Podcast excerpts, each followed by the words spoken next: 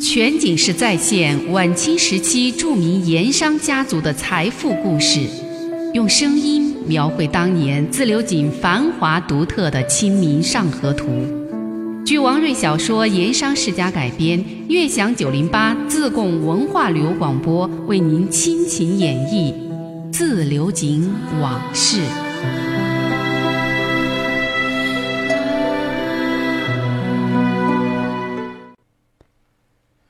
上一回说到，穆师爷和孙跛子安排下围魏救赵之计，其中的关键环节人命官司进行到了第二场。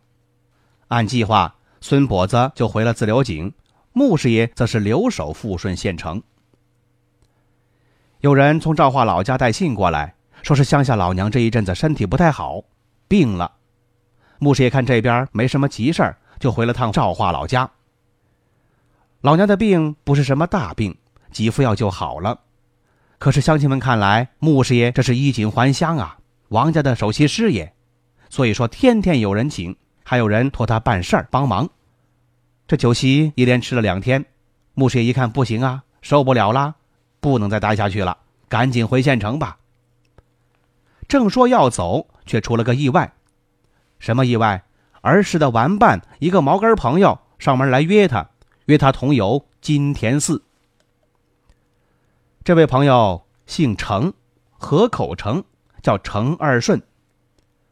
两家原本是邻居，他比穆师爷要年长两岁，从小有主见，又敢出头，就成了一对孩子里头的军师。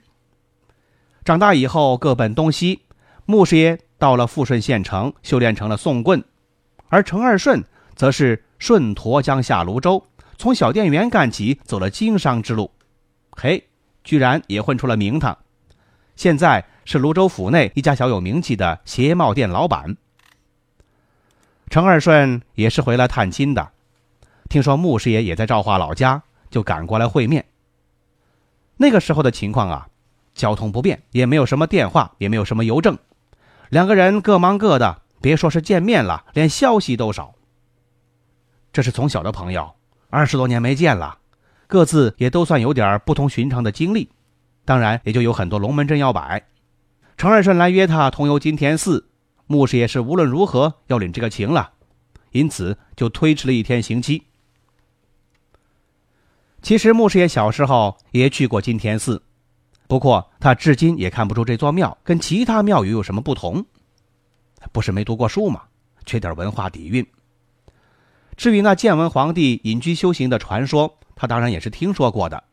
不过他对这个没兴趣，他游金田寺纯粹就是因为朋友之约。其实这赵化镇当年还有一个大名鼎鼎的人物，只不过穆师爷和程二顺游金田寺的时候他还小，才四岁多，还没上学呢，穿着破旧的衣服满街疯跑。这个人住在赵化镇的西街，旁边是一间木匠铺。穆师爷的亲哥穆德才就在这家木匠铺里当过几年学徒，再远一点儿是一间理发铺。几年之后，这个人还在铺子里头做过一年左右的剃头学徒。这间理发铺子年深久远，穆师爷兄弟两人也包括程二顺，小的时候都在那儿理过发。那么，这个曾经的剃头学徒，他到底是谁？就是后来名扬海内外的戊戌六君子之一的刘光第。这天，穆师爷他们两人上金田寺，刚走出街口，正好碰见了小儿刘光第。刘光第还恭恭敬敬的向两个长辈问好：“穆伯伯、陈伯伯好，你们是去金田寺看菩萨呀？”看这小孩还机灵活泼，又懂礼貌，穆师爷掏出两文铜钱递给他。拿去买麻糖吃。少儿刘光第连连摆手：“不要不要！阿妈说过，不能随便得人钱财。”说完，他一溜烟跑了。穆师爷对程二顺还称赞了一句：“小小年纪还真懂事，长大了多读点书，肯定会有出息。”没想到，真让他给说中了。但是当年穆师爷肯定不曾料想，当时这位邻居小儿。后来不仅是有出息，而且是大有出息，甚至可以说是誉满中华的一位英雄。不过，一直到三十五年以后，赵化镇当地百姓才知道本地出了一位顶天立地的人物。光绪二十四年，也就是一八九八年这年的八月十三号，刘光第和谭嗣同、杨锐、林旭、康广仁、杨申秀这戊戌六君子，因为变法失败，被慈禧下令斩立决。行刑之前，根据当年的目击者的记录，说刘光第神气冲表，淡定如平日；行刑之后，热血喷空，丈余，血溅北京菜市口啊。那血喷出来一丈有余。还记录说，身挺立不扑，站着没倒。观者惊叹，咸焚香罗拜，为刘军不死。当年刘光帝年仅三十九岁呀。一个月以后，正在京城的川籍同乡好友不顾朝廷的恐怖高压，挺身安排刘光帝灵柩回船安葬。九月中旬。由刘夫人亲自扶灵，灵柩从北京出发，再从天津经海路到了上海，转江轮逆扬子江而上，到汉口换了一艘高桅双鲁大木船，过三峡进了四川。听说是刘大人灵柩返乡，两岸都给惊动了，人们是成群结队沿江追逐，川上各码头设坛焚香，望江遥祭，还有好几百名川江的纤夫。自愿结队来拉纤，摊摊接送，不取分文。灵柩船经过泸州，进入了沱江，赵化镇全镇出营。这天是腊月初八，中午时分，船到赵化镇东沙湾码头。镇上人早有预备，看船一到，大炮九响，爆竹震天，家家哭嚎，人人带笑。穆师爷这个时候。已经是年过七旬，告老还乡多年了。他被众乡亲推举，率父老队开道，用两幅一丈多长的白布引灵柩徐徐登岸。穆师爷虽说年迈，却还是颤巍巍走在父老队第一列。他神情悲伤，双眼垂泪，缓步而行，引领刘大人灵柩绕镇一周，安放在了镇里的龙兴寺龙潭公所祭奠三天。那三天里，除了赵化周边的乡民士绅之外，富顺县城、自流井、荣县乃至泸州、资州、成都、重庆，都有专人赶赴赵化来祭奠刘公。当时王朗云已经病故，王家后人以及自流井一些有正义感的盐商富绅都专程到赵化镇祭奠守灵。那三天，赵化镇灯火彻夜通明，爆竹声不绝于耳。东南西北四条街，包括小巷子，那爆竹纸屑的残渣全都给铺满了。到腊月初十晚上，全镇公祭，穆师爷的远房表侄秀才蓝瑞图高声朗读文天祥的正气歌开场，之后有乡亲代表悲声宣读蓝秀才以全镇父老乡亲的名义所做的公祭祭文。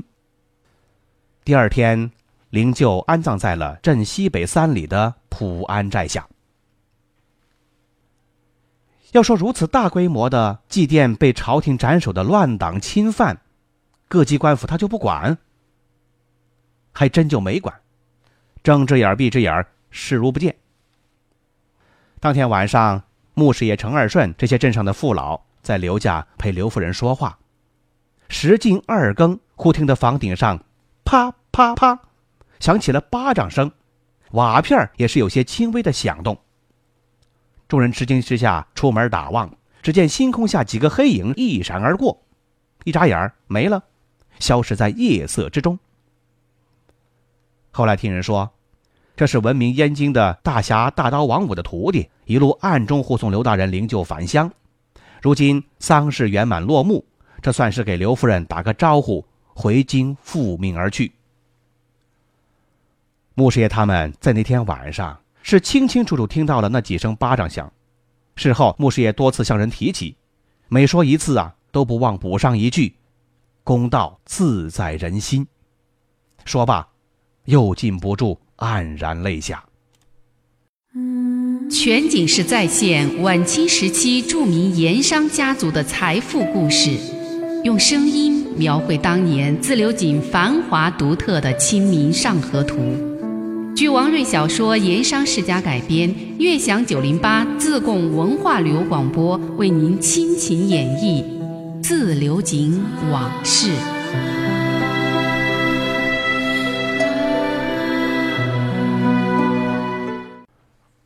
我们还是在说这一天，穆师爷和程二顺同游金田寺。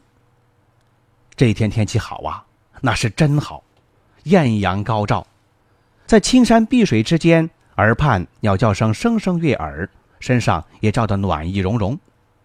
山间峡谷飘来的那清新的空气，干净纯粹，沁人心脾。那些原生态的绿树，那江水，那空气，现在是不好找了。真正是原汁原味得之于天然呐。穆师爷和程二顺两个人一路走，一路闲聊，心情都不错。沿着山路走到半山腰，山崖边突然间出现一座凉亭。那凉亭依山壁而建，三面临风，有些简易的木凳、石凳供来往的路人歇脚。穆师爷和程二顺都不是习惯走长路的人，爬坡上坎到了这儿了就累了，脚也疼了。哎，正好有个凉亭，歇会儿吧。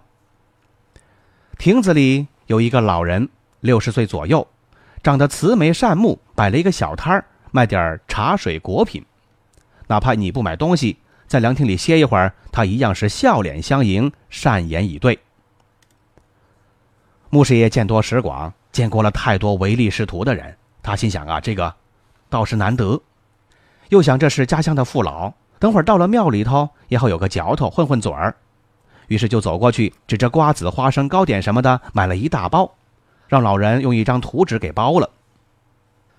难得遇到这么一个大买主，老头心里高兴啊，包好一堆零食，又笑眯眯的送来两杯热茶水，说是免费的。同时也给凉亭里另外一位客人送过去一杯，同样说是不收钱。穆师爷这才注意到，凉亭里还有一位歇脚的。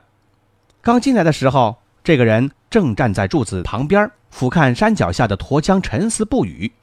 那柱子啊，把人给挡上了，所以没看见。这个人短衣短袄，粗布长裤，一身是黑，头上也有一张黑色头巾包裹，脚下是一双黑色的便鞋，却又套了一双草鞋的马耳，这是远行出门的装扮。他中等身材，偏高，不胖不瘦，面色黝黑。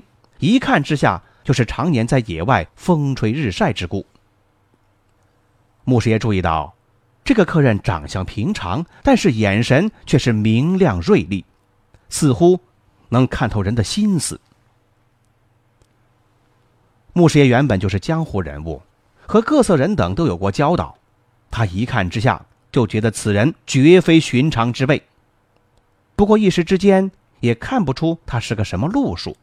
心中只是多了几分注意。那程二顺倒是没操这份闲心，一面喝着茶水，一面观赏刻在凉亭柱子上的一副对联儿。程二顺从店员做到小老板，书倒是读的比穆师爷要多几本，所以对诗词之类多少有些兴趣。程二顺仔细把对联看过一遍，又朗朗读出了声：“青山之高。”绿水之长，启必佛方开口笑。徐行不困，稳步不跌，无方人自纵心游。好联，好联。程二顺读过一遍，是赞不绝口，又招呼穆师爷过去看。穆师爷对这些个完全没兴趣。他认为看对联诗碑不如直接看风景，一目了然。不过程日顺喊他了，也只好过去看看吧。细读之下，他也觉得这对联倒是好懂，有些情趣不说，倒也很切合游客此时此地的心情境遇，其中似乎还微微透出些人生哲理。至于其他的，他就说不出来了。程二顺还在摇头晃脑，在那儿品味。但是照穆师爷看来呀，这个家伙骨子里还是少了些那点文人底气，就显得做作，而且有点班门弄斧之嫌。穆师爷对程二顺那点做派不太满意，就想故意为难他，随口就问：“你说这对联写得好，你知道是什么人写的？”程二顺肚子里墨水本来就不多，当然被考住了。不过他不肯服输，摸了摸脑袋，愣了愣，就脱口说道：“我看是苏东坡。对，这样的对联一定是苏东坡苏学士写的。”苏东坡是咱们四川的大名士，四川好多地方的对联都是他写的。泸州府城内就有苏东坡的字，我看过好多次了。这幅肯定也是苏东坡。穆师爷也知道，他虽说说不出这个对联儿他出自是谁，但料想肯定不会是苏东坡所写，所以两个人就为这个争论了起来。这个时候。先入凉亭一直没说话的那位客人走过来说道：“此联确实非苏东坡所写。你怎么知道此非苏东坡所作？”程二顺不服啊。此联原是昆明西华山华亭寺的对联，刻于寺内弥勒佛像之前。黑衣男子回过头望程二顺和穆师爷笑了笑，语声舒缓的说道。这联有乾隆皇帝时云南书法名家钱南元应寺中方丈之请而撰写。钱先生和这副对联在昆明当地很有些名气，不过外地人似乎知之甚少。也许是因为久走江湖，这游客的口音有点杂，倒是明显的是南方口音。而穆师爷在自流井长期和陕邦盐商打交道，陕西话听得多。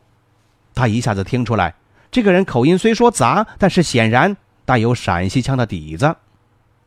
所以他进一步猜想，这可能是个陕西人，或者是在陕西待过很长的时间。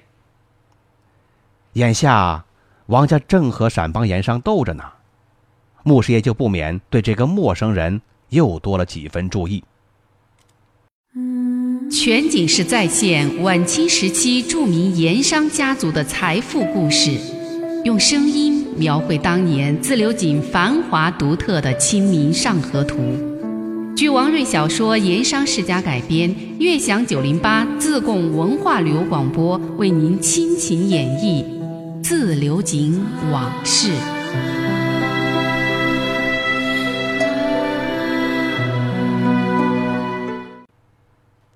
那个黑衣游客把对联的来龙去脉说得如此的具体细致，让牧师也很佩服。程二顺本就是个半瓶醋，不过是信口开河凑个热闹，当然也不得不服，不再多说。没想到凉亭里卖茶水那位老人却竖起了大拇指走了过来，说道：“这位官人说的对，客官真正是见多识广，知根知底。”据老夫所知，此联正是来自昆明西山华亭寺。随后，老人就向三人讲起了这凉亭所刻对联的一番来历。前些年，镇上的孙员外出资修建这座凉亭，当时让镇上教书先生王先生推荐一副对联，王先生就建下了这一副。王先生说，此联原刻于昆明西山华亭寺弥勒佛像前。是本朝乾隆皇帝时云南书法大家钱南元所作。王先生当年游昆明的华亭寺，见对联写得好，就抄了下来。和这位官人说的真是一模一样。听老人这么一说，穆师爷、程二顺都佩服之至。穆师爷对那个人拱手施礼：“客官如此见多识广，学问深厚，小弟有礼了。”敢问尊姓大名？对方也拱了拱手。本人其实才疏学浅，只不过刚从云南那边过来，正游过昆明的西山华亭寺，见过这副对联不过略知一二，如此而已。这位黑衣游客只说自己姓李，至于名号来历却没细说。穆师爷向来就好交个三教九流。见此人来历神秘，谈吐不凡，就有心结识。他诚恳地望对方说：“在下姓穆，老家就在这山下的赵化镇东街，眼下在离富顺县城百十里的自流井珍珠寺王家当差。若是日后鸽子有机会到自流井，可到珍珠寺王家祠堂找我。说完，又客气地问对方此行是否来游金天寺。若没有什么不便，可三人一起结伴同游，也多几分热闹和情趣。穆师爷只说自己在珍珠寺王家当差，没有明说自己是王家的首席师爷。他是考虑，东家王朗云是声名远扬，不仅在四川，在云南、贵州、湖北、河南，甚至陕西，不管是商场、官场乃至江湖上，都是名声赫赫。对方啊。可能对自流井王三味堂已有所耳闻，说自己是井上大盐商王家师爷，这似乎就有点炫耀卖弄身份的嫌疑。不过，穆师爷观察发现，自己报称姓穆，又说在自流井珍珠寺王家当差，对方只是轻轻的“哦”，应了一声，没有进一步表示，但眉宇间透出的神色，像是已经知道了他的身份。这倒让穆师爷有些奇怪。穆师爷邀请同游金田寺，对方略作迟疑，然后也就答应了。于是三个人作别凉亭老人，循山路往金田寺一路上山。程二顺也是个喜欢热闹的人，多了一位走南闯北、见多识广的外省客商同行，他也高兴，游山逛寺的兴致又高了几分。一路上是东说西问，从经历出身一直问到此行来川又来富顺县且来金田寺的目的，都问了。当然也是三句话不离本行，问了些昆明以及临近的云南昭通下关一带帽子鞋子的行情。那李姓客商都是有问必答，不过牧师也听得出来，他回答的时候出言十分的谨慎。往往是寥寥数语，点到为止，并不多话。有些关键地方是一语带过，让人捉摸不透。虽说江湖人士出于谨慎小心，出于自我保护，一般都奉行言不能多，祸从口出这样的处事之道，但穆师也明显感觉，这位藏着陕西口音的黑衣男子是刻意在用一道屏障来严严实实的包裹自己，让外人。不明虚实。那么这个人他到底是谁呢？咱们明天再说。漫步抚溪河畔，天车脚下，古岩井旁，总会有一种情愫潜滋暗长。那些和盐有关的故事、传说、历史，或凄美，或悲壮。共同诉说着的两个字：家乡。悦享九零八，话说自流井。